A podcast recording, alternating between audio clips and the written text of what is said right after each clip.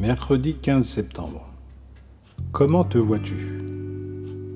Lévitique chapitre 23, 27 à 28. Le jour des expiations, vous aurez une sainte convocation.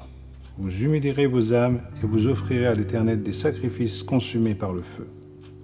Vous ne ferez aucun ouvrage ce jour-là, car c'est le jour des expiations, où doit être faite pour vous l'expiation devant l'Éternel votre Dieu.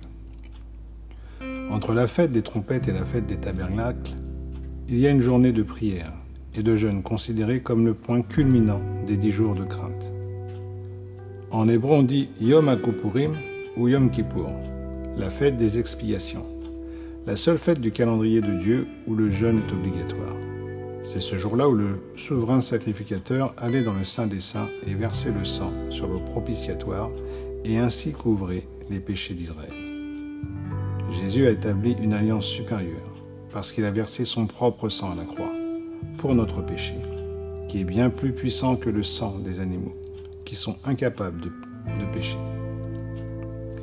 Ainsi Jésus est notre kippour perpétuel, mais il est aussi plus que cela, car par le sang précieux de Jésus, nos péchés ne sont pas couverts, ils sont emportés. Le jugement contre nous à cause de notre péché a été cloué sur la croix, et nous ne le portons plus. Le pouvoir du péché, bien que toujours présent dans la chair, a été paralysé par le pouvoir de la croix, et nous pouvons réellement triompher du pouvoir du péché. La loi de Moïse ordonnait aux sacrificateurs de se baigner dans l'eau avant de mettre des vêtements blancs. Ce n'est qu'alors qu'ils pouvaient venir devant la présence de Dieu et offrir le sang sur le propitiatoire cela parle prophétiquement du baptême d'eau, qui est l'enterrement de la nature pécheresse. Ainsi purifiés, nous entrons dans la présence du Seigneur notre Dieu sans crainte. Yom Kippour pour le chrétien est donc un temps de réflexion sur la croix du calvaire, instrument de torture pour Jésus, instrument de salut pour nous. Réfléchissons à la puissance du pardon de Dieu envers nous qui croyons en Yeshua.